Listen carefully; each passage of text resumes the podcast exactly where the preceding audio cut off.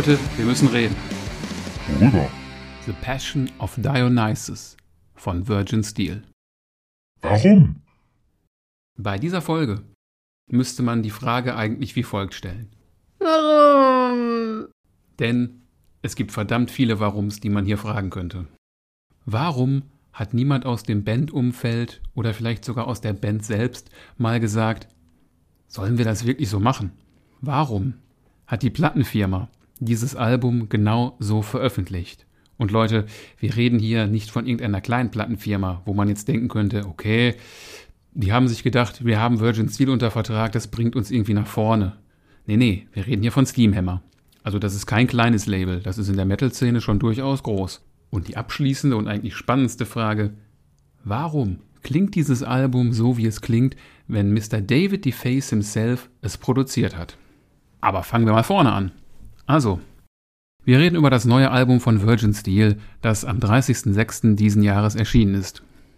Virgin Steel ist sicherlich eine Kultband, die Mitte der 80er gerne auch mal in einem Atemzug mit Manowar genannt wurden. Hinten raus haben Virgin Steel dann gerne Metal auch mal mit klassischen Elementen angereichert.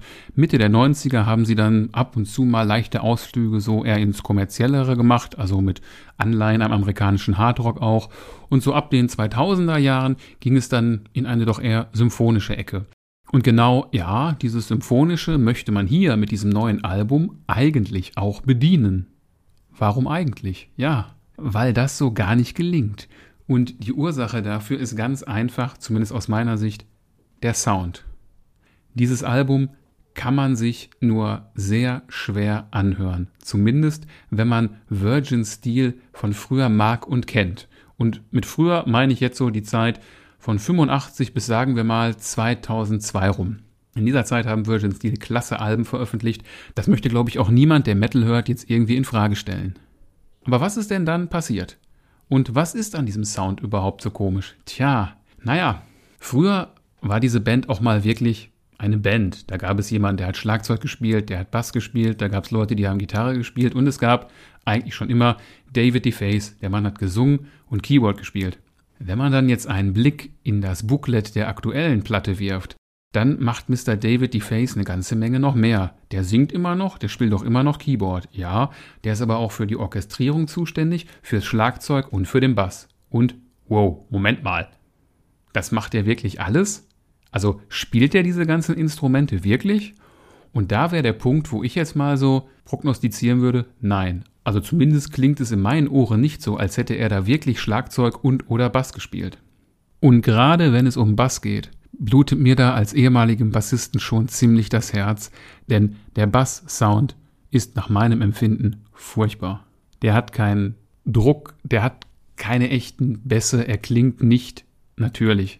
Er klingt für mich schwer danach, dass jemand auf dem Keyboard diese Bassspur eingespielt hat. Das kommt nach meinem Ermessen gerade dann sehr deutlich raus, wenn es mal schnellere Läufe auf dem Bass sind und man eben hört, so, würdest du auf einem echten Bass nicht spielen. Du würdest da anders zupfen oder auch mit einem Plektrum hätte das eine ganz andere Dynamik. Und wie gesagt, mir als ehemaligem Bassisten blutet bei sowas schon ziemlich das Herz. Und auch das Schlagzeug klingt nicht so, als hätte da jemand auf einem echten Schlagzeug gespielt. Das ist eigentlich schon eine ziemlich erstaunliche Sache. Ich habe schon Demo-Versionen von Songs gehört, wo programmiertes Schlagzeug und auch eben gefakter Bass, nennen wir es mal, dabei waren. Und da hat man hinterher gedacht, meine Güte, das klingt verdammt gut. Und hier, ja, hier klingt es eben nicht verdammt gut, sondern ja, sehr unorganisch und immer dran denken, wir reden hier von einer Band wie Virgin Steel, die seit 40 Jahren im Geschäft ist. Naja, gehen wir da mal weg von dem Problem mit der Rhythmusgruppe, also mit Schlagzeug und Bass, und betrachten uns mal den Gesamtsound. Auch hier wird das in meinen Ohren nicht wirklich besser. Insgesamt klingt das alles ziemlich blechernd und hat sehr wenig Volumen in meinen Ohren.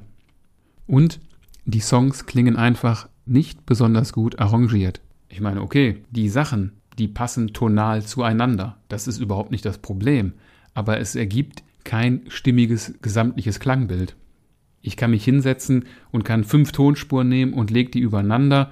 Und auch wenn es die gleiche Tonlage ist, muss dadurch ja nicht automatisch ein guter Song entstehen, weil ich es vielleicht ja doch nicht besonders gut dann arrangiert habe. Das fasst nach meinem Ermessen das ganz gut zusammen, wie dieses Album klingt. Es klingt irgendwie eher zusammengewürfelt. Gehen wir doch mal weg vom Sound und betrachten wir mal die Songs, denn ja gut, wie viele Klassikeralben kennt man, wo man aus heutiger Sicht sagt, der Sound, der geht aus heutiger Sicht ja gar nicht. Okay, so dürfte man das hier nicht bewerten, denn Klassikeralben sind oftmals schon ziemlich alt und damals gab es keine besseren technischen Gegebenheiten. Heutzutage gibt es die aber. Und ich bin mir ziemlich sicher, dass man heutzutage Hobbybands hat, die einen besseren Sound liefern können als das, was bei diesem Album abgeliefert worden ist. Klingt hart, aber Leute, ist meine Meinung. Wie gesagt, Fokus mal auf die Songs und nicht so sehr auf den Sound. Was hat das Album denn hier zu bieten? Ja, bei den Songs erstmal nüchtern betrachtet eine ganze Menge. Das Album bringt es auf knappe 80 Minuten und enthält 10 Songs. Jetzt muss man nicht Adam Riese sein, um zu wissen, okay, die durchschnittliche Songspielzeit liegt dann so bei 8 Minuten. Es gibt zwei Ausreißer. Ein Song dauert gerade mal 2 Minuten 24 und einer knapp 6 Minuten, aber ansonsten liegt man mit diesen 8 Minuten relativ gut. Einmal 9, einmal 12. In der Mitte stimmt das Ganze. Ich muss jetzt doch wieder zum Thema Sound zurückkommen, denn dieser Sound macht es wirklich schwierig, dieses Album komplett am Stück, in Anführungsstrichen, zu genießen. Ich selbst habe mehrere Anläufe gebraucht, habe es dann aber doch mal geschafft und das Album komplett und am Stück gehört. Und es ist kein Scheiß, ich habe mich hingesetzt und mir Notizen zu jedem Song gemacht, was mir also beim Hören so durch den Kopf gegangen ist. Und am häufigsten steht auf meinem Notizzettel, der Song, der hört einfach nicht auf. Ja, es ist wirklich so. Bei mindestens drei Songs habe ich das genauso aufgeschrieben.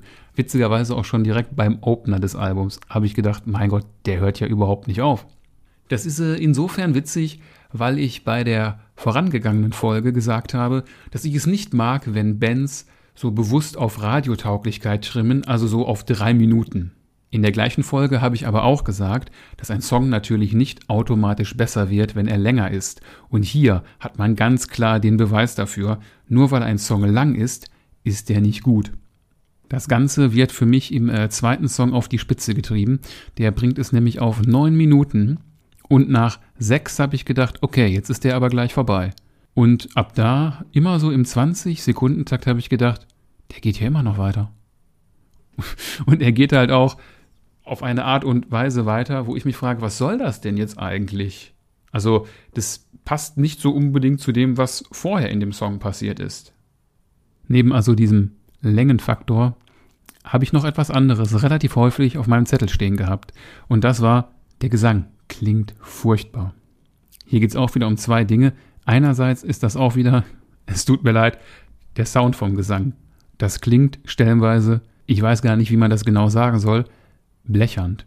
Wer sich mit äh, Tontechnik auskennt, der weiß, dass man für Sprachaufnahmen eigentlich einen trockenen Raum benötigt. Also einen Raum, der wenig Hall bietet. Ich weiß nicht, ob das bei diesen Gesangsspuren stellenweise künstlicher Hall ist oder ob. Also, ich habe es irgendwo online gelesen, das fand ich ganz passend. Das klingt so, als würde man in einem Blecheimer singen. Und das im Jahre 2023.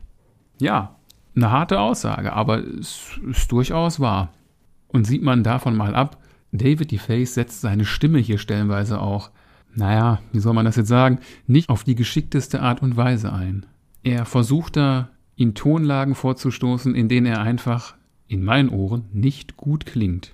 Ich habe dieses Album über Kopfhörer gehört und habe wirklich ein paar Mal so die Augen zusammengekniffen, so, oh, das ist aber nicht schön.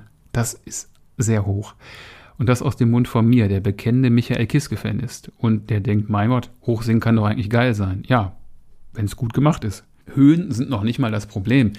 Hier werden auch öfter mal mehrere Gesangsspuren von David DeFace übereinander gelegt und das variiert dann von so tiefem, so ein bisschen auf böse gemachtem Gesang bis hin zu diesen ganz hohen Sachen, was in Summe, glaube ich, vielleicht so ein bisschen wie frühere Chöre bei Queen klingen sollen, aber das funktioniert, finde ich zumindest auch wieder überhaupt nicht.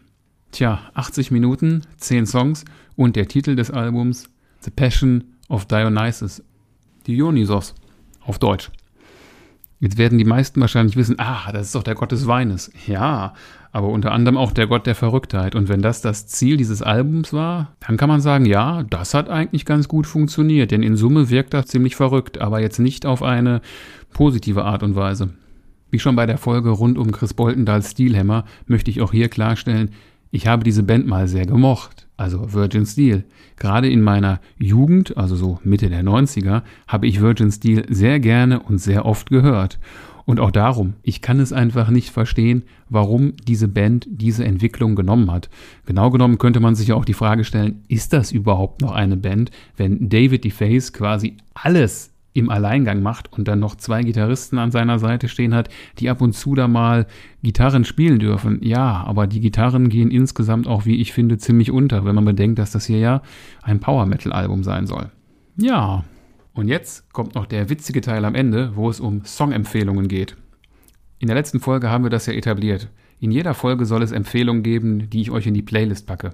Naja, welchen Song soll ich euch von diesem Album empfehlen? Und ich muss ganz ehrlich sagen, ich kann keinen dieser zehn Songs empfehlen. Darum machen wir das doch mal anders, denn ich habe ja eben auch gesagt, Virgin Steel habe ich früher sehr gerne gehört und darum empfehle ich euch an dieser Stelle jetzt lieber drei Songs, bei denen man nachhören kann, wie Virgin Steel eigentlich klingen sollten. Als erstes den Titelsong des Albums Noble Savage. Klar, der heißt auch Noble Savage. Aus der Mitte der 80er und das ist auch einer der Songs, wo man zum Ende hin schon hört, dass David DeFace gerne mal in sehr hohen Stimmlagen unterwegs ist. Nur, da klingt das Ganze noch wesentlich besser und passt auch von der gesamten Produktion, also vom gesamten Klangbild, wesentlich besser. Siebeneinhalb Minuten lang, also auch alles andere als kurz, aber damals hat man nicht gedacht, mein Gott, der hört ja gar nicht auf. Die nächste Empfehlung ist mein persönlicher Lieblingssong von Virgin Steel. Das ist The Burning of Rome vom Album Age of Consent. Auf Spotify ist das auch der am meisten gehörte Song und ich kann es absolut nachvollziehen, denn dieser Song ist für mich die Quintessenz von dem, was Virgin Steel ausmacht. Klasse Nummer. Wenn ihr Virgin Steel nicht kennt, hört euch genau den Song mal an. Das waren dann jetzt zwei Songempfehlungen aus den 80ern, aber auch in den 90ern war diese Band ja noch durchaus erfolgreich und das ist auch die Phase, in der ich sie kennengelernt habe und auch durchaus schätzen gelernt habe. Darum möchte ich noch einen Song empfehlen, der ein bisschen eher in diese vorhin schon angesprochene Richtung ging, wo man, naja, mit amerikanischem Mainstream-Rock vielleicht geliebäugelt hat. Das ist der Song Blood and Gasoline von dem Album The Marriage of Heaven and Hell Part 1. Auch super Song, super Album. Bleibt nur noch die spannende Frage, wie seht ihr das denn? Findet ihr das Album vielleicht total klasse? Oder findet ihr auch nicht, dass die Songs zu lang sind, dass sie schlecht produziert sind? Findet ihr den Gesang vielleicht auch total super? Meldet euch doch einfach gerne mal bei mir. Ich packe euch meine Mailadresse in die Show Notes, da könnt ihr euch dann bei mir melden. Auch in den Show Notes die Verlinkung auf das Album selbst, damit ihr es euch, wenn ihr es nicht kennt, vielleicht doch mal anhört und die Verlinkung auf die Playlist, in der die ganzen Songempfehlungen dieses Podcasts enthalten sind. Das war's für diese Woche von mir. Ich verabschiede mich mit den Worten Metal up your ass.